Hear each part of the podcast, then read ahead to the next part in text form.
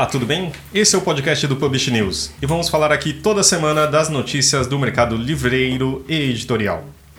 Este programa é um oferecimento do YouBook, milhares de livros, revistas e podcasts com acesso ilimitado para você ouvir onde e quando quiser. Esse é o programa de 4 de junho de 2018, estamos gravando no dia 30 de maio.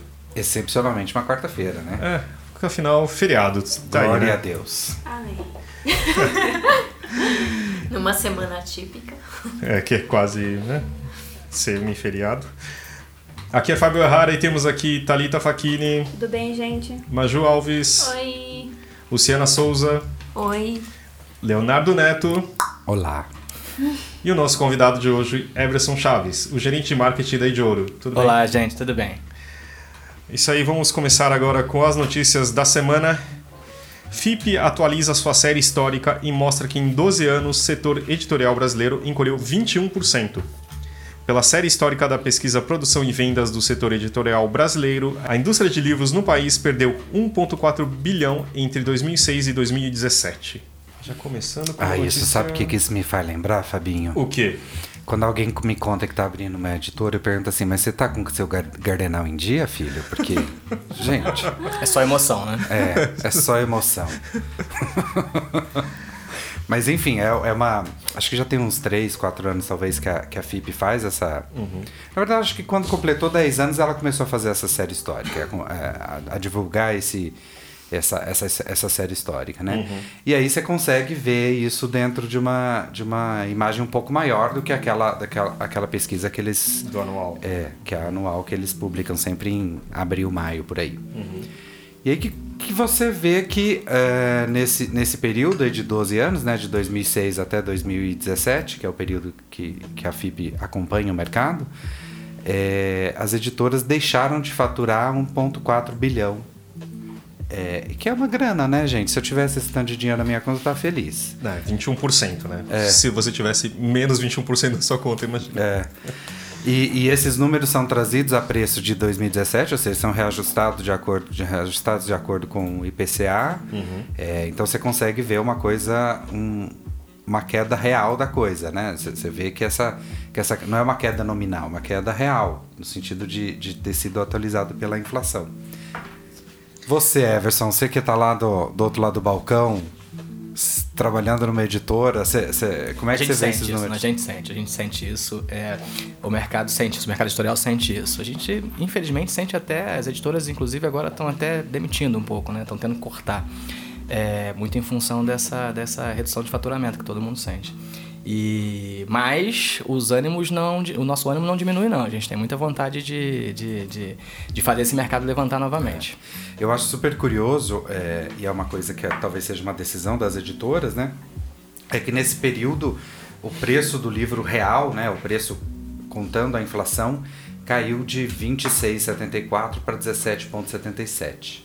É uma, é uma perda Pois é. de 30, 34% nesses 12 anos. É. Aí, aí só fala de faturamento, né? Não fala de, de queda ou crescimento em exemplares, Não, né? não, fala só como, em faturamento, Como caiu o, o ticket médio dos livros, isso é, é- é- levou, obviamente, o faturamento a, a ser menor. Acho que muito em função da crise que vem desde 2015, né? Sim, é. o- é. Tanto é que esse- esses, esses 21% de queda, é, é, eles foram sentidos de 2015 para cá com muito mais força, né? Em 2011 a gente teve um pico e depois deu uma flutuadinha e 15 para 17 só, só desabou. Uhum. Que, que é quando chegou a 7 bilhões, né, o É, mercado. foi em 2011 que chegou a 7, 7 bi.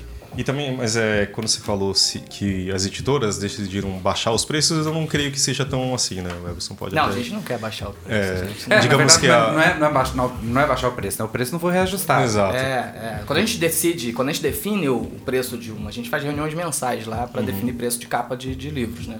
E a gente, a gente tenta entender o que, que o cliente consegue receber daquilo dali. É muito em função do. Esse produto tem a qualidade tal, tem os custos. Às vezes a gente resolve não fazer um produto porque o preço que ele vai chegar no, no público final é um preço que não, que não vão conseguir pagar. Sim, é. Então é muito em função do que o cliente consegue pagar. Então a gente, os preços são definidos em- função do comprador, né, do leitor. E essa queda vem muito por conta disso. É. E, e é, e é uma queda importante, né? Você pensar que é, ok, e, não- óbvio que, se- que esses números não são números. é, esses números são corrigidos, né? Não, é que, não quer dizer que é, é, em, do- em 2006 o livro, o preço médio do livro custasse 26,60. Não, isso é, foi corrigido pela inflação, né? Deixar isso claro, porque eu acho que nunca é Seria demais deixar esse isso. preço, é, seria sim. esse preço, é, justamente. É, então, assim, é, é, é- é muito. O, o livro ficou muito barato nos, nos últimos anos, né? O que derruba muito aquela tese de que o livro é caro no Brasil. De jeito nenhum. Dá uma tristeza, né? Às vezes a gente vê um. Nossa, toda vez que eu ouço isso dá uma coceira, né? Você fala assim, meu, me prova ao contrário, né? Você fala assim, você não compra, você vai no McDonald's, você pode comprar um, ou você pode comprar um livro, Tudo ou os livros aumenta, exatamente, tudo aumenta, né? E os livros não. É. teve uma perda real de 34% nos últimos 12 anos no, no valor. Então, ah, eu queria também observar que o, os, a Obras Gerais é o que mais caiu, né? Foi, foi o que mais. que sentiu a queda de 42% nesses 12 anos. E nos últimos quatro anos, ah, o, S- o CTP, que sofreu também, aí, que sofre bastante mesmo, fortemente, uma queda de 32% em termos reais. Né? Então, Aí, aqui está dizendo que desses, o que apresenta o melhor desempenho nesses campos são os religiosos. Você tem alguma observação para fazer com relação a isso? Você que tem. É, a gente tem o livro do Padre Manzotti, né? Que é que a venda vem muito bem, vem crescendo, na verdade, né? Então a gente teve um resultado ano passado, foi o livro mais vendido do ano. É, antes a gente tinha trabalhava dentro da Ediouro com o selo Thomas Nelson, também com vendas crescentes, muito boas. Aí ele passou para HarperCollins. E mas os nossos livros católicos vendem muito bem. Muito bem. Então, de fato, a gente não sente isso. É É um um, setor trabalho que- diferente. Acho que é um, é um público novo também. O Padre Manzotti, vocês lembram da entrega do prêmio quando ele falou lá?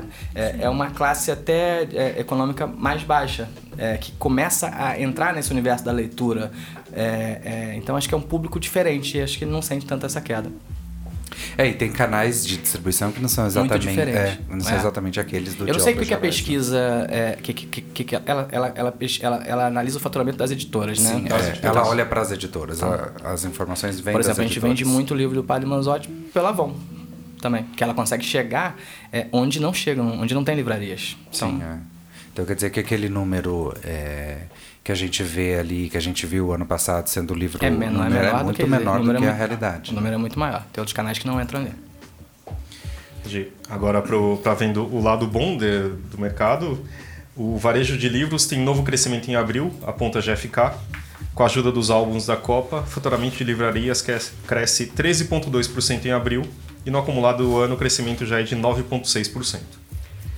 Com a ajuda dos álbuns da Copa que entram com ISBN como livro, né? Porque a maioria dos álbuns não entram, né? Eles entram como, Sim, como revista, acho, né? É, eu acho que é um dos únicos que entra na- nas listas de. É, né? eu acho que, é, é, bom, pelo, pelo que sei da metodologia da GFK, que, da- que é parecida com a da Nielsen, eles só computam aqueles produtos que têm SBN. Que é sim, ISBN, né? Pois é.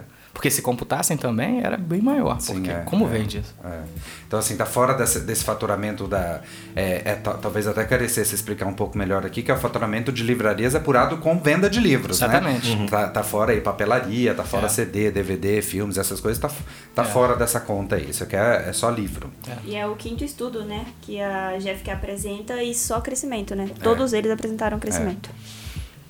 É isso do, do álbum da Copa. É, é curioso falar que na categoria que eles estão inseridos, que é, é turismo, lazer e culinária, teve um crescimento de 45% comparado com o ano passado, né? No motivo dos álbuns. né? E aí eu queria só fazer um paralelo que a gente até estava conversando antes de começar a gravar com a, a pesquisa FIP, né? Que são dois olhares diferentes, são duas metodologias muito distintas, é, sendo que eu- a GFK, tanto GFK quanto o Nielsen, olha para o varejo. Então, assim, no ano passado a gente teve crescimento do varejo. O varejo cres- cresceu é, num azul forte, assim, segundo a Nielsen, pelo menos, né? É, só que a, a- a pesquisa FIP mostrou que, que a indústria não cresceu. Ou seja, esse crescimento que aconteceu no varejo não chegou para a indústria. É, isso é uma coisa que, que, que a gente tem que observar aí e entender que existem é, são resultados diferentes porque está medindo coisas diferentes. Ah, vamos falar um pouco, né, continuando no mercado, e que a Feira de Brasília é adiada por conta da greve dos caminhoneiros, e mais, paralisação afeta a distribuição de livros e resulta em cancelamento de outros eventos menores. Tá, então essa acho que foi a primeira grande feira que foi afetada por isso. A gente tá- já está no décimo dia, hoje, se eu não me engano, Acho que é isso. É, segunda-feira completou uma semana, né? Isso. Então, e agora a gente vai estar sentindo, a gente está sentindo, acho que de uma forma muito mais ampla, né? Antes, É, antes de entrar pra cá, eu recebi um WhatsApp da Judite, Judite Almeida, da, da Autêntica, me dizendo que tá a, a feira pana, panamazônica lá no, no, no Pará, tá, tem muitos livreiros ali que estão sem produto para trabalhar, né? Eu Acho que, inclusive, essa matéria que cita vocês aí na, na de Ouro é por conta do livro do, do Lucas Neto, né? Do meu primo. Teu primo, é verdade. É, a, gente, a gente sente lá muito em com esses best-sellers, né? Porque o, o giro é muito rápido, muito rápido. E a gente estava com dificuldade até de chegar papel na gráfica, na verdade, para imprimir o livro, né? A gente está com problema de distribuição dos livros, mas a gráfica também com chegar no papel para conseguir imprimir o livro. Então, o papel chegou a tempo. É, a gente deu essa sorte, chegou a tempo. A gente estava com uma nova edição, uma nova tiragem do livro, chegou a tempo, a gente estava esperando acabar de imprimir, pra, pra- torcendo para a greve acabar logo para a gente conseguir fazer essa nova distribuição. Ainda não acabou, a gente não conseguiu ainda botar uma nova tiragem de livros para rua. E a gente está também com, um, pra vocês terem uma ideia, a gente está com um caminhão indo para Curitiba, para entregar na livraria de Curitiba, um pedido de 15 mil livros que também está parado na estrada. É, então, isso está, de fato, nos atrapalhando bastante. A sorte é que não é um produto perecível, né? É sorte que não é um produto perecível. Mas é um produto que perde, perde venda Perde também. timing, perde né? time, perde time. Com toda a divulgação que a gente faz, com o público ali querendo o produto, com os, com os autores divulgando muito nos canais dele. E quando chega na livraria não encontra, é muito. É, é que o problema é que agora as livrarias estão mais vazias também, né? Exato. Se- se- As pessoas não chegam até as livrarias, tem me... quer dizer, tudo está sendo Tudo afetado. diminuiu, tudo está sendo afetado. é. Então- O trânsito tá uma maravilha, né? Sim, é. E o céu, o céu também, tá muito céu menos também. poluído. Pra Aqui em São Paulo tá tem azulzinho. gasolina, tá ótimo agora. Ah, e só, e só para completar essa, esse assunto, a Feira de Brasília foi adiada, não foi cancelada, ela foi adiada em uma semana. Acontece de 8 a 17 agora. Isso, é a nova data, então, de 8 a 17. É, eu só queria emendar, até- alterei aqui a ordem, porque eu imagino que provavelmente vai ter uma queda no, referente a esse mês, né? É muito provável que as vendas, a gente estava tendo um crescimento até agora de quase 10% no ano, mas não sei o quanto isso vai afetar. Pode ser que a gente sinta sim, porque todas as editoras devem estar com problema de distribuição dos seus livros. Ah, a distribuição, como você falou, em toda a cadeia, né? Desde a impressão, Isso, sabe, de isso, papel, etc. Então, acho que... Isso. E até do público frequentar a livraria. Claro, né? não, sem dúvida. Acho que isso é mais grave até, porque as, as, as livrarias ainda têm lá seus estoque, né? estoques, né? Uhum. É, as online, por exemplo, já, provavelmente não deve estar conseguindo entregar também em total capacidade. Então acho que tá tudo. Vamos ver aí pro mês que vem como vai ser. É, se fica essa cicatriz aí, né? Ah, agora vamos passar pro do esgoto ao livro. A matéria rendeu. Essa por 4,2 milhões, empresa especializada em atividades relacionadas a esgoto, vence pregão e vai ser responsável pela contratação de pessoal para bibliotecas Parque do Rio. Vamos lá Essa, com essa. essa matéria me deu tanto trabalho, vocês nem calculam. Mas assim, o que é interessante é uma, uma empresa conhecida como Liderança Limpeza e Conservação Limitada, com sede em São José, no interior catarinense, levou essa. Ganhou a licitação. Obrigado. Levou essa licitação.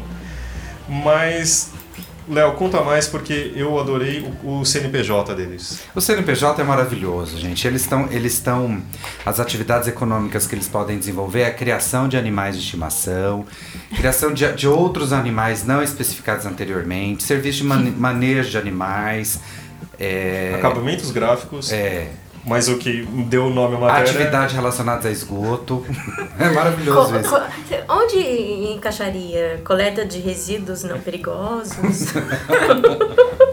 Ah, talvez fosse aqui, ó, Lu, é, é comércio, comércio varejista de bebidas, também é bom. Administração de infraestrutura portuária, eu É. adorei esse também. Estacionamento de veículos, toda biblioteca tem que ter um estacionamento de veículos, é importante. Vai chegar de eh, portuária, vai chegar de navio? É, Eles têm, é. tipo, umas atividades super diversas, né? Agora você Olha fala, só, que, tipo, que, que coisa mais fundamental para uma, uma biblioteca do que? Instalação de portas, janelas, teto, divisórias e armários embutidos de qualquer material. É importantíssimo isso. A liderança que, que eu vi é, é uma das maiores empresas de terceirização de, de mão de obra. Desde jardinagem, limpeza, café, sei lá, digitação, esse É, tipo de só coisa. que eles, estão, eles, eles foram Porém. contratados é, para é, o Estado do Rio está terceirizando para eles a contratação de bibliotecários, de programadores culturais, essas coisas, não é Uhum. Não, esses- os serviços gerais, né? Por isso é que, é que chamou nossa atenção e por isso é que a gente foi atrás disso. Não, sem dúvida, porque realmente das inúmeras atividades que eles descrevem no próprio site, nenhuma delas passa de longe de biblioteca, né? E, e me chama me chama a atenção é, algumas coisas aí nesse, nesse negócio e, e uma dessas coisas nem está exatamente na matéria, mas é que eles o contrato é de, de é, 4,2 milhões de reais, né? Isso parece muita grana, mas só que se você coloca isso em 12 meses, considerando que ele vai ter que pagar 13 terceiro para essa, pra essa, pra essa turma e considerando que são 64 profissionais, dá um, um salário médio de 5 mil reais. 5 mil reais sem contar é, o- os descontos De forma- todos, É um né? custo final, né? De 5 mil reais, É, né? gente, é muito pouco É, isso. Vai dar um salário de 2 mil, alguma coisa. É, então assim, é, ok, um bibliotecário sênior, um sa- salário com salário, ok, deve- é, essa é a média, né? Óbvio que, que o recepcionista vai ganhar um pouco menos do que o bibliotecário sênior, mas mesmo assim me parece que são salários muito baixos, né? Pra, não sei, sei lá. É, o que parecia ser uma ótima notícia que a, o- as bibliotecas Parque do Rio, que é a da Rocinha, Manguinhos, a estadual, estavam fechadas e vão reabrir, etc. Então parece que. Mas, É dessas, a, a da Rocinha estava aberta. Tá aberta já? É, sim. mas é um pouco estranho, né? Digamos assim. É, as pessoas com quem eu conversei, ninguém quis é, falar em on, né? Todo mundo falou off the records. É, eles me falaram que isso é uma saída, que talvez seja uma prática corrente para o serviço público, de contratar essas empresas para terceirizar essa- essas pessoas.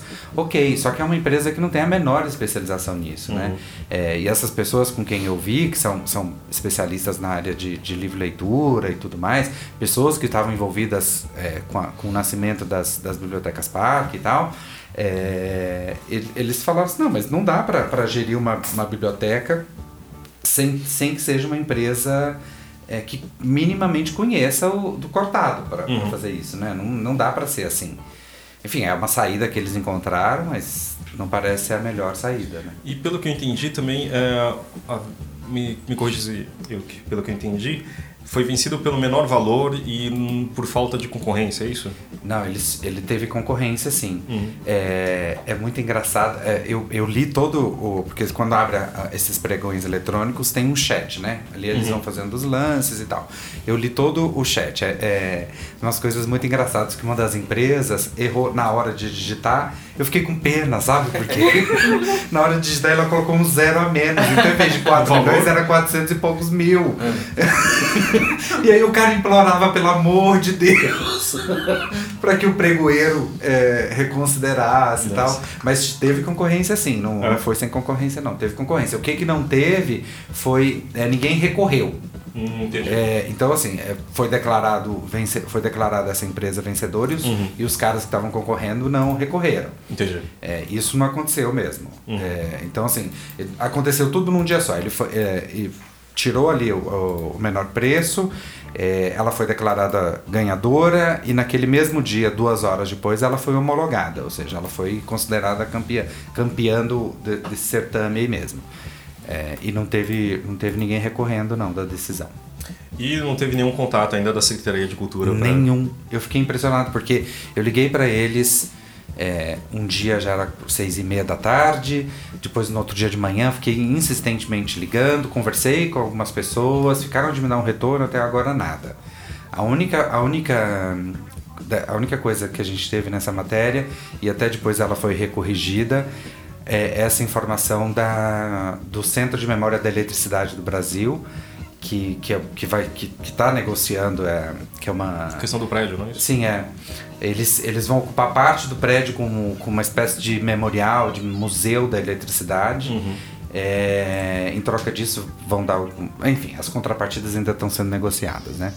É, a gente até teve que fazer uma, uma correção aí nessa matéria no decorrer do, do dia. Mas a única, a, a Secretaria de, de Cultura do, do Estado do Rio não deu muita importância para isso, não. Mas, claro que estamos abertos aqui para Sim, claro, né? Eu até gostaria de, de ouvi-los de verdade. Indo agora para o mercado, IBEP e FTD fecham acordo para distribuição. Oito coleções do catálogo do IBEP passam a ser impressas e comercializadas pela FTD. Editoras negam que parceria seja início de um processo de aquisição ou fusão. Essa matéria é dessas também que eu me divirto fazendo. Porque eu acho, acho, acho bom a gente contar do, de como é que as matérias nascem, né? É, eu recebi uma, uma imagem é, falando assim, ó, a pessoa dando como sendo taxativa. A FTD comprou a IBEP por conta da imagem, porque a imagem estava lá escrito o melhor do IBEP agora com a nossa pegada e embaixo tinha ali o selinho da FTD, ou seja, a FTD estava comprando ah, o IBEP foi a conclusão dessas pessoas. Eu, eu falei no singular, mas foi mais de uma pessoa que veio, que veio me contar essa história. E tudo com base nessa, nessa, nessa imagem, né? Tipo, a única, a única coisa que eles tinham era a, era a imagem. Aí, enfim, a nossa função, eu sempre falo que o Publish News é uma grande central de fofocas, né? E a gente precisa ir atrás dessas fofocas para saber o que que é verdade e o que que não é. E aí conversei com, com o Antônio Rios, que é o, o superintendente da FTD, e com o, o, o Jorge Unes, da, é, do IBEP, para entender, enfim. E o que, que eles me disseram é que isso se trata de um, de, um, de um acordo que essas empresas estão fazendo, que o IBEP vai pegar o material dele, é um material importante dentro do catálogo, e esse material vai ser distribuído pela, pelo, pela FTD, Uhum. que deve ter, obviamente, um- uma, uma penetração muito maior nesse mercado, porque, enfim, é uma empresa infinitamente maior que o IBEP, né? Uhum. E que, com situações melhores do que o IBEP, que está em recuperação judicial, enfim. É, É, eles aí falam até que é, isso estava previsto no plano de recuperação Sim, é, judicial. é, é, o Jorge me disse isso. Então, e talvez até, talvez não, com certeza, muito por conta disso, dessa, dessa notícia anterior, né, que é a, a recuperação judicial da, do, do, Do IBEP, IBEP, uhum. que as pessoas chegaram a essa inferência de que, de que a empresa estaria, estaria sendo vendida, né? Isso aí. Vamos a ver. Engraçado é que a imagem rodou tanto que a gente até chegou a receber mensagem privada no Sim, Facebook é. do Publish News, É. assim, gente, recebi essa imagem, sabe me dizer alguma coisa sobre isso? Não, e a imagem chegou pelo meu WhatsApp, assim, por três, quatro pessoas, não foi só uma. Vitor Tavares entra na disputa pela CBL. Eleições que vão decidir o futuro presidente da entidade acontecem em fevereiro. O que, que a gente tem para dizer sobre o Vitor? É uma pessoa que, que, que tá na CBL já tem muito tempo. Uhum. Ele é, É, diretor-geral de- da distribuidora Livraria Loyola. Isso, e é vice-presidente da, da Câmara também, né? Uhum. E, já tem o apoio do Torelli. Já mas- tem o apoio Torelli. E acho que é importante dizer que, enfim, o, o diferencial dele que ele, que ele, que ele tem, que ele mesmo tem dito é que Uhum. ele tem atuação tanto em editora, quanto em livraria, quanto em distribuidora, ou seja, ele está ali na, na, na cadeia inteira, então isso, isso daria chances a ele de reunir e reunificar, de certa forma, o, o mercado. O Torelli já tá dois mandatos, né? Já, já. Já não pode ser reeleito mais. Agora, rapidamente, a Bienal começa. A Bienal de São Paulo inicia a venda de ingressos até segunda, o dia hoje, conhecido como o dia que o podcast vai pro ar. Ingressos podem ser comprados com 50% de desconto. Então corre. Corre. Você já comprou o seu, Fábio? Não, espero que eu. Eu acho que a maioria das pessoas que estão ouvindo tão- geralmente não compram, né? Mas, mas vai lá. Verdade. Sempre tem o crachá. Sempre tem aquela credencial marota. Que vão por vontade própria ou não, né? Então, Muita gente é obrigado, né? exatamente. Eles decidiram manter o mesmo valor do ano passado, né? Do ano passado não, da última última edição, mesmo. em 2016. A inteira vai custar 20 e a meia Custa 10. 10. Não, não, juro que eu não tava fazendo a conta, é porque eu perdi, eu me perdi no texto. Não, é- e não era isso que eu ia falar. Eu, ia- O Zé não Gente, corta essa parte, eu tá? sou de humanas, mas eu não sou tão ruim assim em conta. Eu ia dizer que de segunda a quinta o ingresso vai custar 20 reais e de sexta a domingo 25. Eu não ia... Ah, pô. Ah, aí sim. É, os ingressos estão disponíveis no site da Bienal. Agora falando de prêmios. É, a temporada de prêmios tá aberta. Prêmio Paraná de Literatura abre. Nossa. Prêmio Paraná de Literatura 2018 abre inscrições. Em sua quinta edição, o concurso da Biblioteca Pública do Paraná vai selecionar livros inéditos de autores de todo o país nas categorias romance, contos e poesia. Pra se inscrever tem o form- o formulário disponível no site da BPP, porque tem gente comentando assim, quero me inscrever na categoria X. Então, tá aí na matéria, tem o link pro site. Basta E Também, até aí. 12 de julho. inscrever. Isso, até 12 de julho. PROAC abre concursos na área de literatura. Editais são voltados para prosa, poesia, ilustração infantil e ou juvenil, dramaturgia, história em quadrinhos e estímulo à leitura em bibliotecas municipais. Prêmios variam de 20 a 40 mil reais. E o prêmio ABEL 2018 abre inscrições. Em sua quarta edição, o prêmio anunciou novo curador e aumentou categorias. Novo curadora, né? Que é uma menina. É, O Castilho Ah. não é mais o curador. Castilho participou das. Castilho tá aposentado, gente. Esse- Ele é o novo colunista, ele está aposentado. Não, mas ele faz questão de dizer o tempo inteiro que ele tá aposentado. E aí o Jabuti diminuiu categorias e o prêmio ABEL, ABEL aumentou, né? Passa de 5 para 7. Eles dividiram uma categoria em dois e aumentou as categorias. E lembrando que todos os links estão aqui na descrição do podcast, ok? Ah, vamos conversar agora com a Cris Albuquerque, gerente de conteúdo do YouBook. E aqui também tem o Jun Jun. Fala, Jun Jun.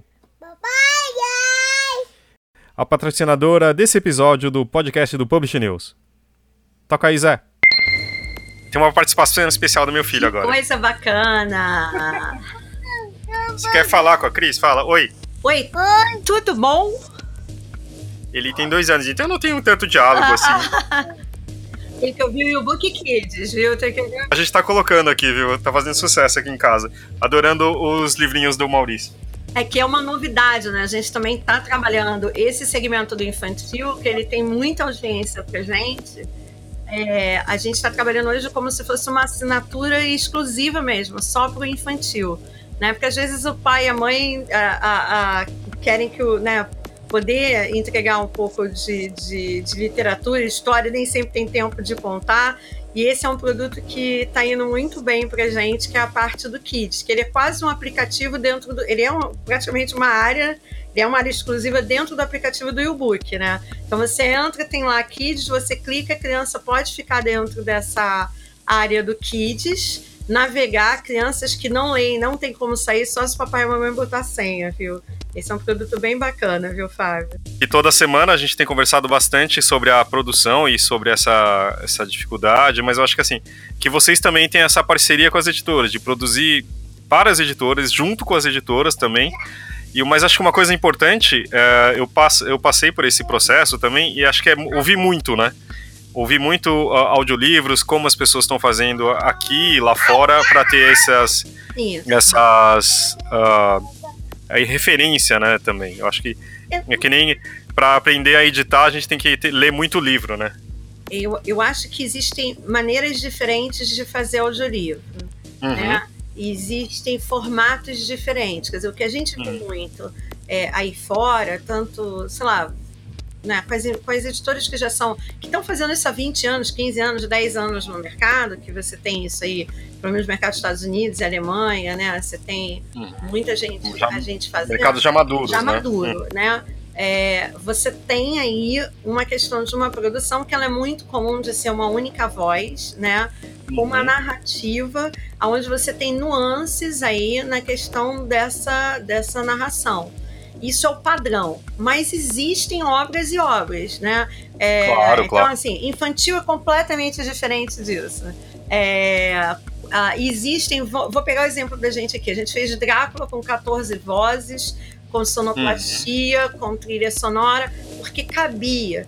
Então, é cada livro é na realidade um projeto diferente. Agora não dá para você pegar é, um livro de ficção e, e a tudo você vai fazer é, quase que uma radionovela ou rádio não é, né? Não, não é isso. É, o que acaba, eu, eu, eu acho que assim é, a Martinha deve ter falado muito sobre a questão da seleção da voz, né? Eu sempre digo que é, grande parte do sucesso de um audiolivro, e nem sempre, nem sempre a gente consegue fazer isso, porque é, é, é difícil mesmo. É difícil você, às vezes, colar a voz totalmente do, do personagem desse livro na narrativa. Né? Sem Quando dúvida. você faz isso, é, é, você tem. Vou dar um exemplo. Acabamos de lançar 1808 com a narrativa do Paulo Betti. Acabamos, Hum. assim, tem uma semana que a gente já lançou. E é, é, interessante como a gente já tem alguns e-mails de assinantes que se dão o trabalho de dizer eu adorei, eu amei, parabéns, o book, porque colou muito, sabe? Voz com é, é, é, é narrativa, né? Então, é... E às vezes é isso, assim, às vezes um livro ele pede mais interpretação, o outro pede menos, um, um é uma voz, outro pode ser cinco vozes. A maioria, a maioria, o interessante sempre é você ter uma voz, e esse é o padrão mundial, narrando do início ao fim, né? Uhum. Mas podendo dar entonações para diferenciar os personagens. Né? Porque muita Sim. gente pergunta assim, poxa, mas tem 30 personagens, sei lá, 10 personagens no livro, como é que ele faz? É uma questão só de uma simples entonação. Porque não, não cabe. Às vezes você interpretar, eu sou uma mulher narrando, vai interpretar um homem, vai ficar uma coisa, às vezes, meio fake demais, entendeu? É, fica caricata, né, muito, né? Não é? muito. É? E aí você perde, você, você tira o, o, a pessoa da, da história, né? Não, é, sem dúvida. É, eu dei o exemplo para Marta no, no nossa última conversa aqui, semana passada, sobre a Anne Frank, que eu estou ouvindo. E eu achei perfeito, porque realmente, assim, você percebe que a voz é de uma pessoa, de uma menina, não, uh, sabe, não é, uh, não é uma mulher, etc. Então, assim, que cabe, funciona.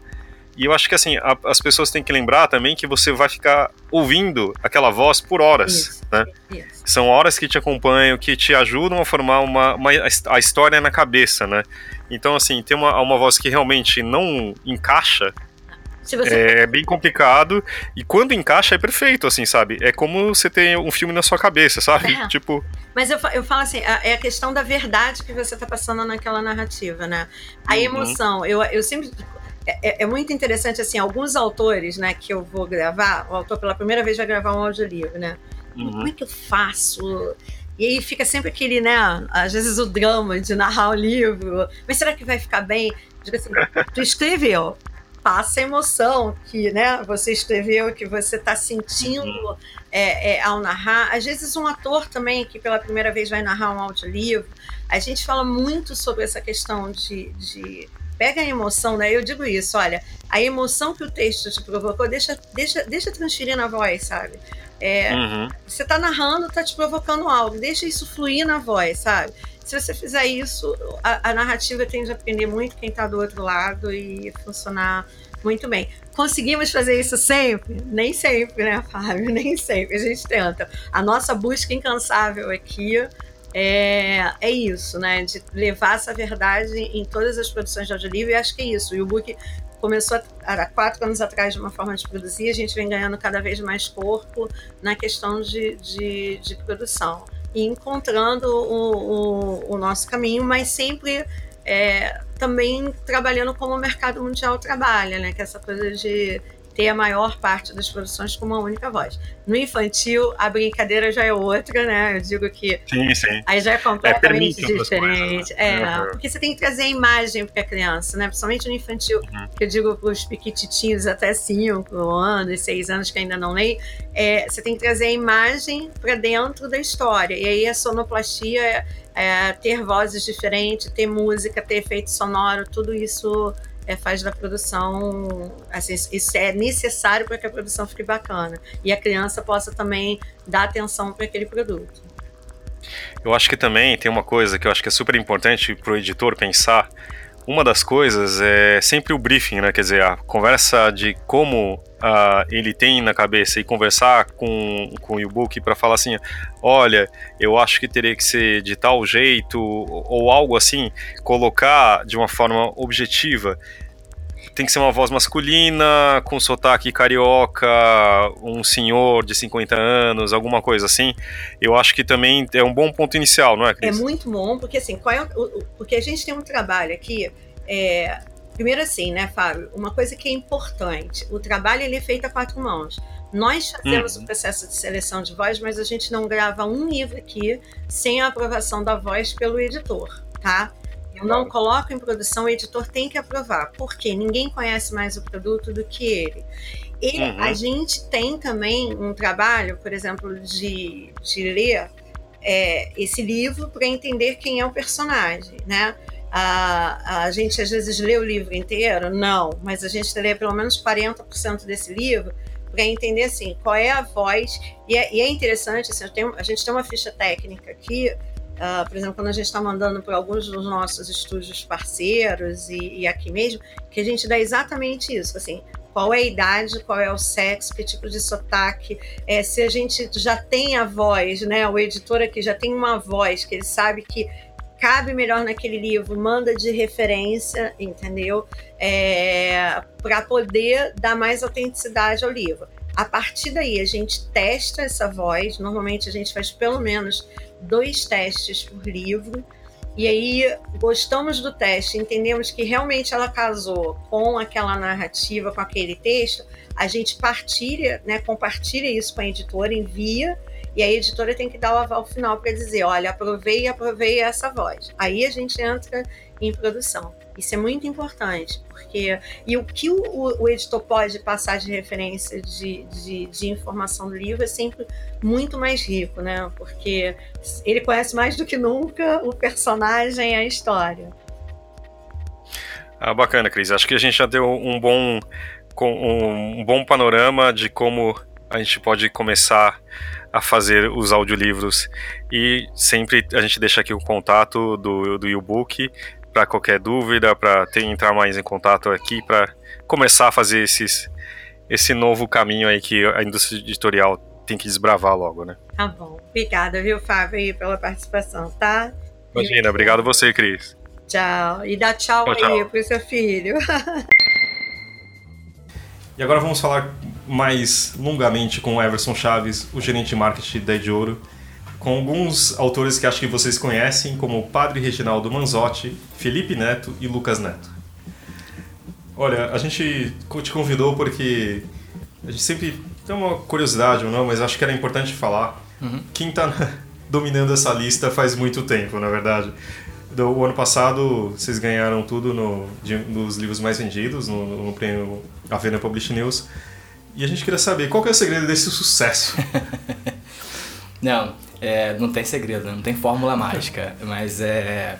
Primeiro a gente tenta ser muito assertivo com os autores, né? A gente uhum. acompanha muito a lista da Publish News. Eu, semanalmente eu acompanho a lista da Publish News. E o, o padre Reginaldo Manzotti já é um campeão lá de, de outros anos, que a gente vem crescendo. E ano passado fomos, fomos muito felizes com o livro Batalha Espiritual. Uhum. É, o combate espiritual esse ano na continuação disso. Também está indo muito bem. É, ano passado a gente lançou o Felipe Neto em setembro e na Bienal e foi o livro mais vendido da Bienal e é, e o livro mais vendido na categoria infanto juvenil só nesses três meses até dezembro. Uhum. Uma fórmula, é, eu posso te dizer que primeiro a gente tenta engajar muito o autor. Isso é uhum. é uma das coisas mais importantes. Às vezes a gente, a gente tem conversa. É claro que com o sucesso do, do, do, dos irmãos Neto, estamos procurando alguns é, responsáveis por algumas é, influenciadoras digitais e para tentar fazer livro também, né? Uhum. E alguns a gente nem, nem, nem. Alguns a gente escuta, conversa e tal, tem alguns em negociação, outros a gente nem é, quando começa a conversa a gente já não não pela quantidade de inscritos em canal e tal, se a gente acha que vai ou não vai, mas muito é pela pela esse engajamento do autor. A gente precisa ouvir disso. É, é o é o caso do Lucas do Felipe e uhum. assim do Mazotti também. Mas é, é o Léo me perguntou muito do como é que era o sucesso do, do Lucas e do Felipe, que acho que entrou como diferencial disso, né? É porque e... são meus primos, né? São seus primos, exatamente. é, eles se engajam muito. Eu fico semanalmente conversando com eles. Foi o caso é do Felipe ano passado. No Felipe ano passado, quando eu lancei com ele, quando a gente lançou com ele o livro em setembro, eu fico direto com eles. Eu sou amigo deles, assim. Fico direto com eles mesmo conversando semanalmente, indo na casa deles, é, montando estratégias de, tanto de comunicação quanto de ações em rede.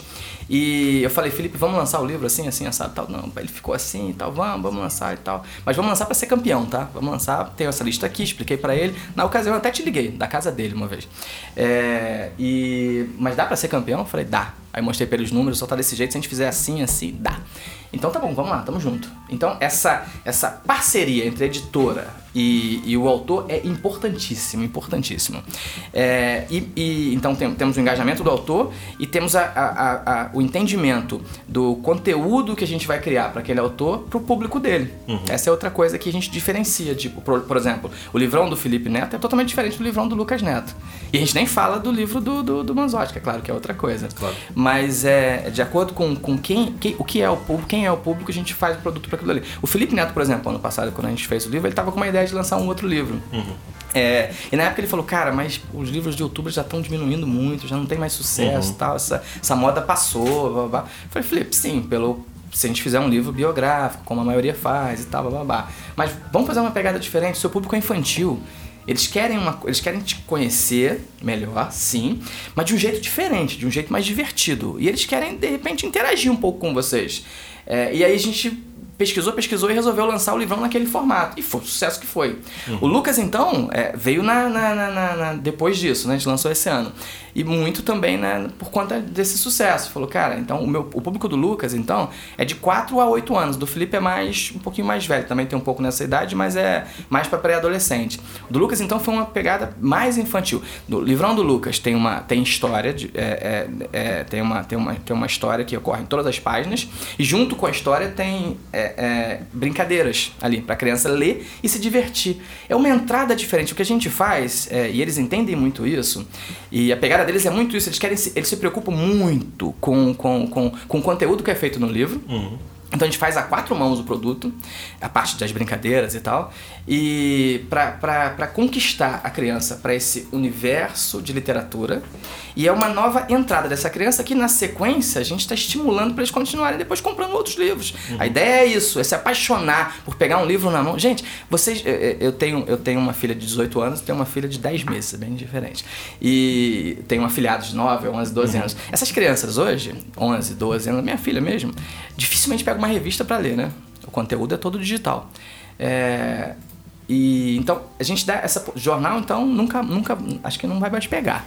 Não pegou e não vai pegar mais. Então se a gente, a gente entrar com essas crianças né, né, nesse universo de literatura com esse livrão é o, é o máximo. Então assim é muito disso. É de entender mesmo esse público criar um produto para esse público fazer o autor entender que aquilo ali é um filho dele então se engajar muito divulgar muito nos canais.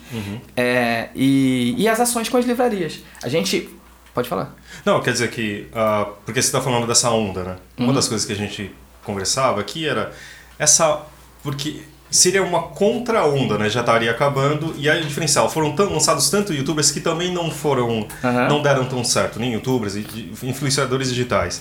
Que também lançaram, fizeram uma força e sumiram ou nem aconteceram. Você acha que é essa a diferença que. Eu acho que é. Acho que a diferença é assim, vamos lá. É, primeiro, fazer o autor entender é, é, que ele precisa estar engajado naquilo ali. Uhum. Então eles participam mesmo em divulgação e tal. Quer dizer, não é só mais um produto da linha de todos Não. os outros que tem. Não, acho que não é mais um produto da linha. A gente entender bem quem é o público desse autor, fazer o autor se engajar bastante com aquele, com aquele produto, com a divulgação daquilo, e a gente criar estratégias é, diferentes para cada rede. A gente faz muito isso também. Eu faço uma estratégia para Saraiva, eu faço uma estratégia para cultura, uma estratégia para Hum, livraria de Curitiba, uma estratégia para leitura. A gente, de acordo com o perfil de, de cada. Uma estratégia para as lojas americanas, a gente vende bastante também em lojas americanas. De acordo com cada perfil de rede, a gente faz uma estratégia diferente. E um sucesso muito grande a gente inicia com uma campanha de pré-venda. É, eu entendo que assim, com uma campanha de pré-venda muito bem feita, é, e nessa hora a gente inclui brindes, a gente inclui algumas coisas diferentes, né? É, é, faz aquele boom de divulgação que eu falo que, que, que cria um ciclo virtuoso no produto. As, as, a gente vende muito. É, as editoras, é, a- as redes entendem isso, aquilo faz uma, uma compra também muito forte, uma exposição muito forte. Aí a gente vem na sequência de estratégias de, de exposição, de, de material de divulgação diferente no ponto de venda.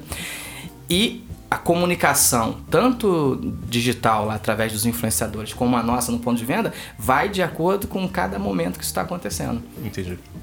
Então, assim, é, porque você estava falando isso da pré-venda, o que eu observei era foi a maior campanha de vendas. Não, foi o livro de pré-venda mais vendido Na história a- do- na história do do, Brasil. mercado editorial. É, é, na história do mercado editorial. 55 mil, é isso? É isso mesmo, 55 mil.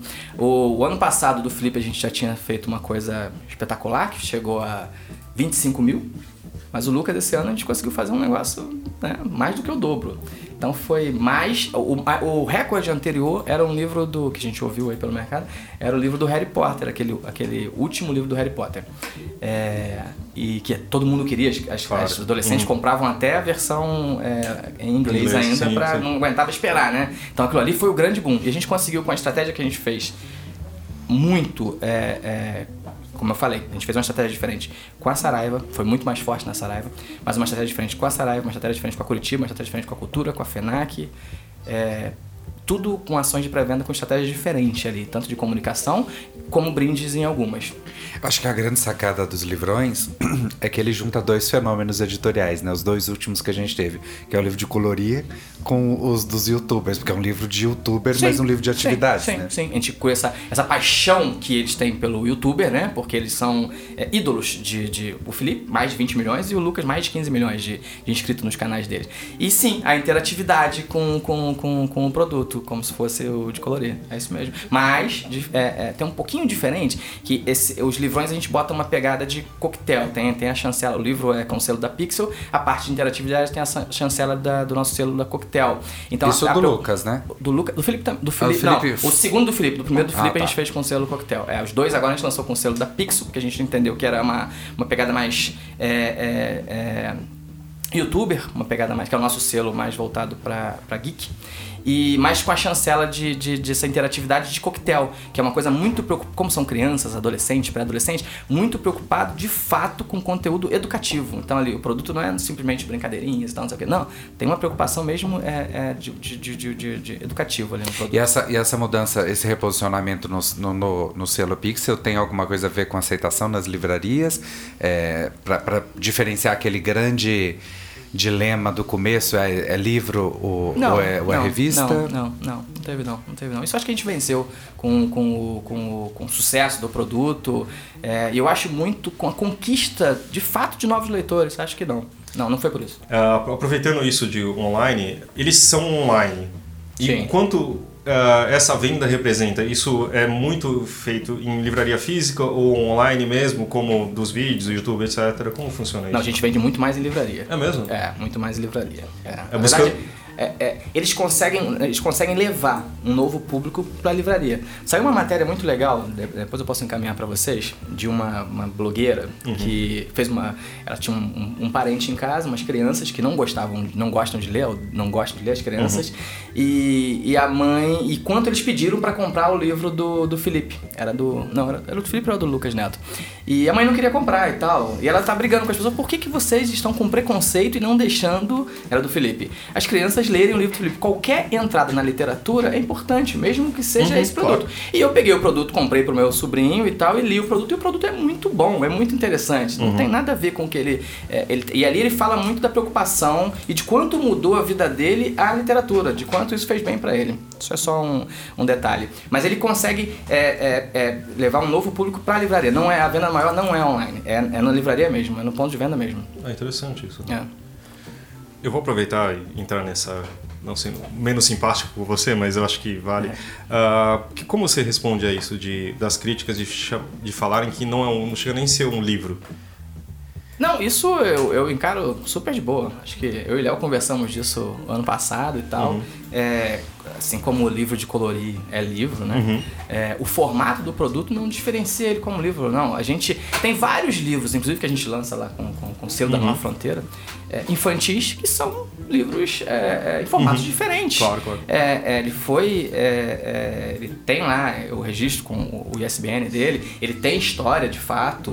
É, é livro, isso não, não, não encaro como problema, não. É, é um livro com uma pegada um pouco diferente. A gente, na verdade, criou quase que uma nova categoria para livro. Mas é isso tranquilo, isso aí já. É que tem. Vamos lançar mais desses, inclusive tem concorrência também lançando é, similares, né? Não, como você falou também, ah, digamos que deu, parece que deu certo, né? Deu certo. Deu. Parece que deu, né? Parece que deu. Mas a intenção então é continuar nessa linha. Você, você- você tem produtos planejados com os irmão- o mesmo com os irmãos? Temos mais ou- produtos planejados com os irmãos netos, sim. Uhum. É, o Lucas tem uma. O, o Lucas, principalmente, quer muito é, ter mais livros com, com, com, com, com a marca dele. É, ele, ele, ele gostou dessa ideia de. Como ele trabalha com mais criança, ele trabalha não, né? Ele, o público dele é mais infantil, ele tem uma preocupação muito grande com os pais. De, de, de romper aquele preconceito, onde ele fala muito de comida e tal, não sei o que. Ele mudou, ele lembra? Assim como o Felipe não fala mais palavrão. Quando eles começaram a entender que, o- que o público deles era mais infantil, eles mudaram a pegada do produto deles, assim. Eu, eu, é que a gente às vezes fala muito sem, sem conhecer, claro, né? A gente, a gente pega umas coisas. E esse mundo de youtuber é muito rápido. Então quando eu falo, eu tava vendo uma- um dia a menina falando que o Felipe falava palavrão no canal dele, não sei o que, tá, e eu fui ver quando era, foi, era em, em julho de 2017. O Felipe, só que julho de 2017 tá ali, né? Quase. Só que o Felipe mudou completamente quando ele começou a lançar o livrão com a gente em setembro de 2017, que a gente começou a fazer diversos eventos e ele interagiu com o público dele, que ele viu aquela garotadinha toda lá no público e falou, cara, eu preciso me preocupar mais com esse público, porque eu não posso falar desse jeito não. E aí ele mudou. E, e o Lucas, com a- como os- o, o, o público dele é mais infantil ainda, ele tem uma preocupação que são os pais que dão o, o ok, tanto pra que ele assistir, Uhum. como pra comprar, se é algum Claro. produto que ele lance.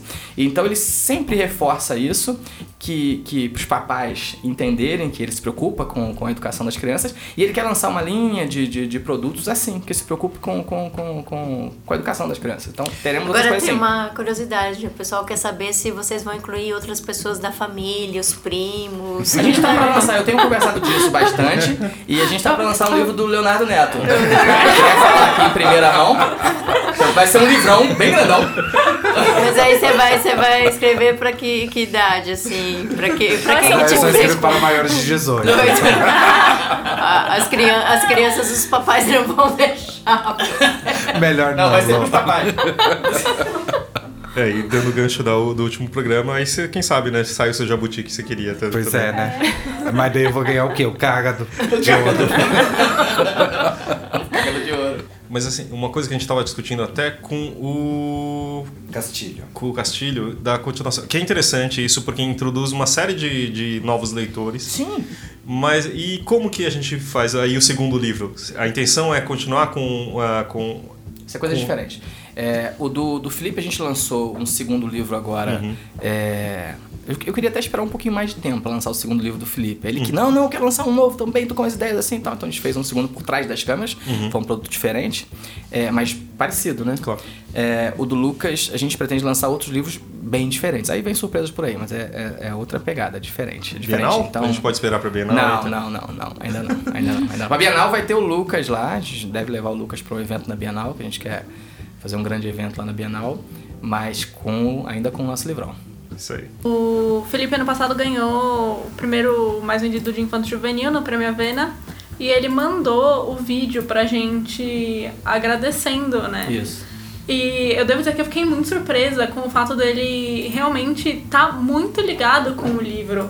Porque ele fala, ele especificamente, isso foi o que me chocou, virou pra gente ficou tipo, não, porque eu fiquei feliz de que vocês começaram a contar os números das lojas americanas, porque meu livro vende muito lá. É isso. E eu fiquei tipo, gente, É o que eu olha falo pra que você, eu, engajado. eu, eu como gerente de marketing da Edjoro, sou responsável pelo contato com os autores. O o envolvimento com os autores é meu. E eu, eu tento fazer com que eles fiquem muito engajados. Então com o Felipe é assim, com o Felipe com o Lucas também é assim, com o Manzotti também é assim.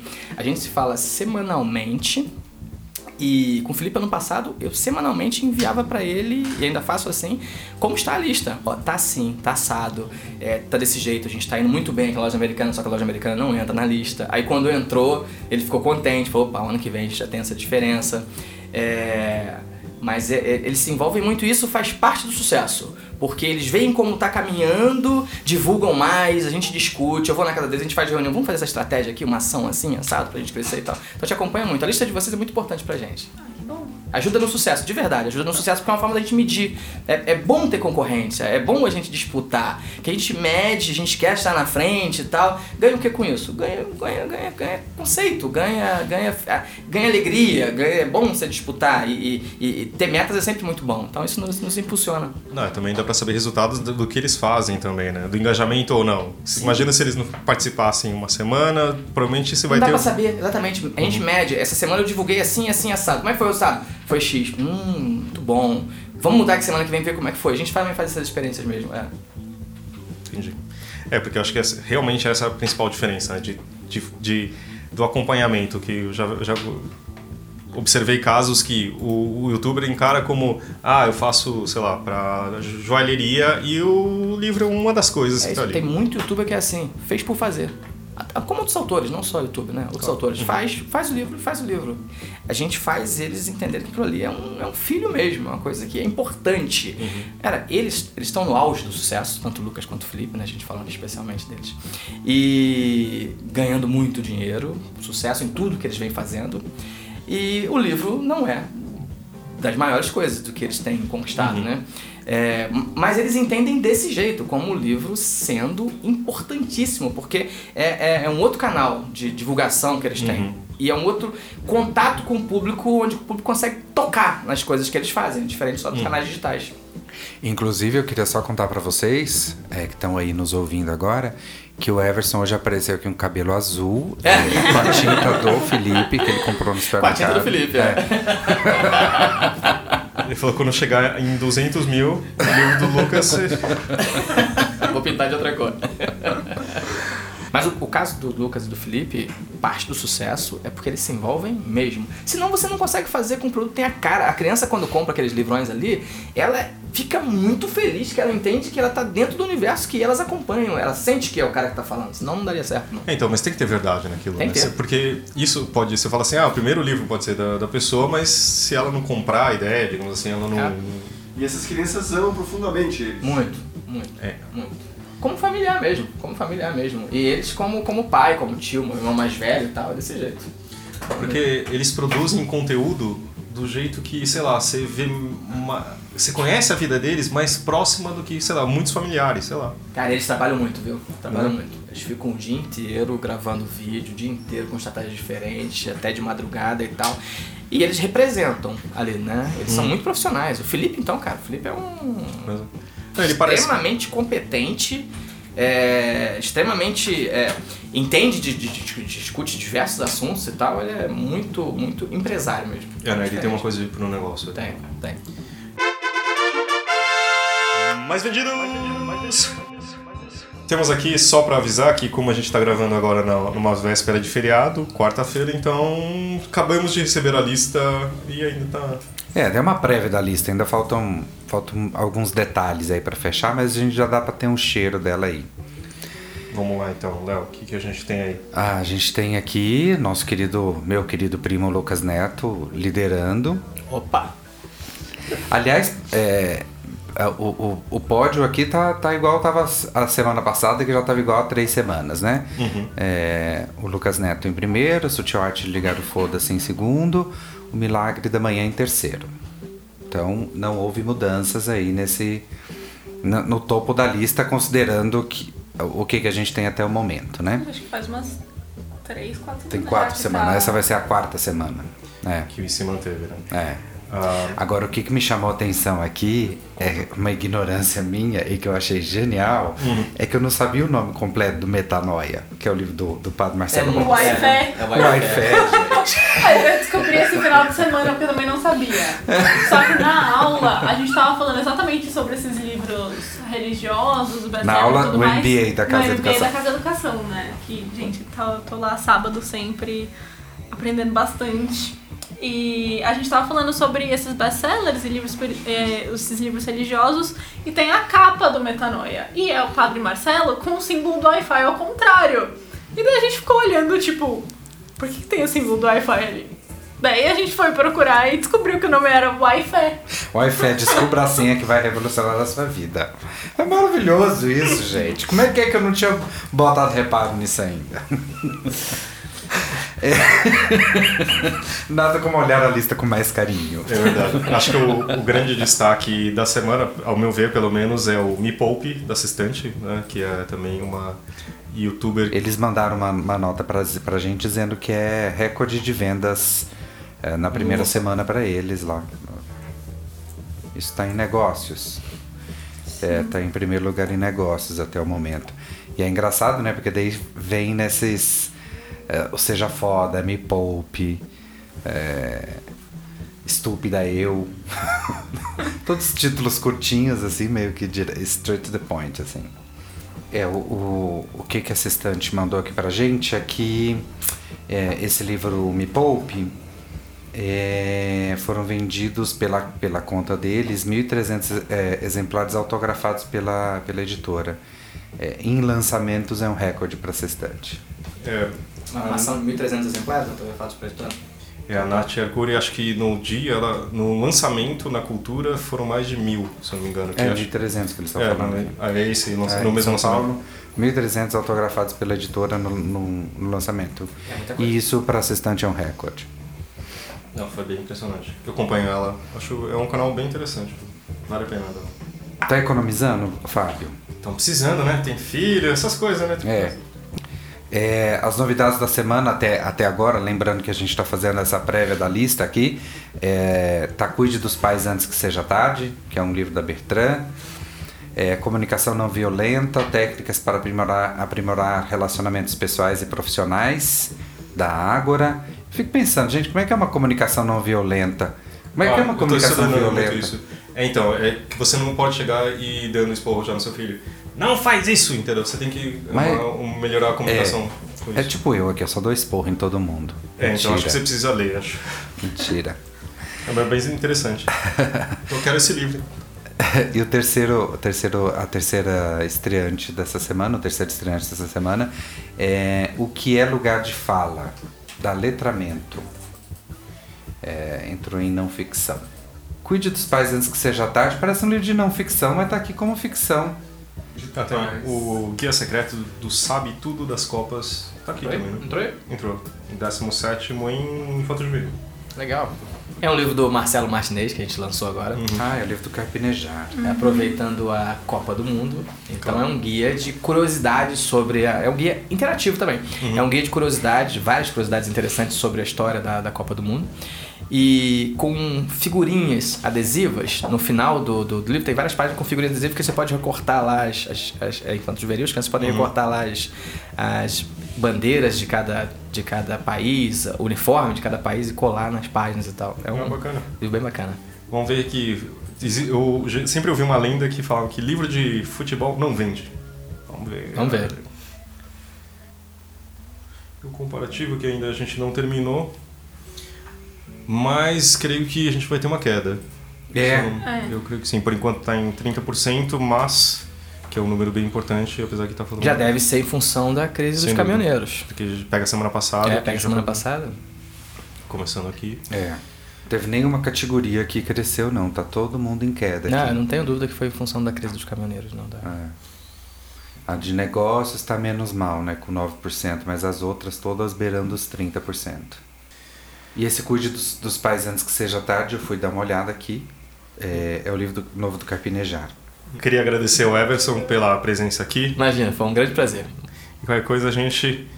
eh, Se sabem, já escreve pra gente no nosso e-mail podcast.publishnews.com.br e agradecer os nossos participantes aqui. Gente, até a Tchau, próxima pessoal, semana. Até, Até a- mais. até a próxima semana. Tchau, bom final de pessoas. semana para quem tá aqui, bom feriadão. Bom feriado Para quem todos. tá ouvindo a gente, boa semana. É isso aí. E até segunda-feira que vem a gente se vê. Beijo. Valeu.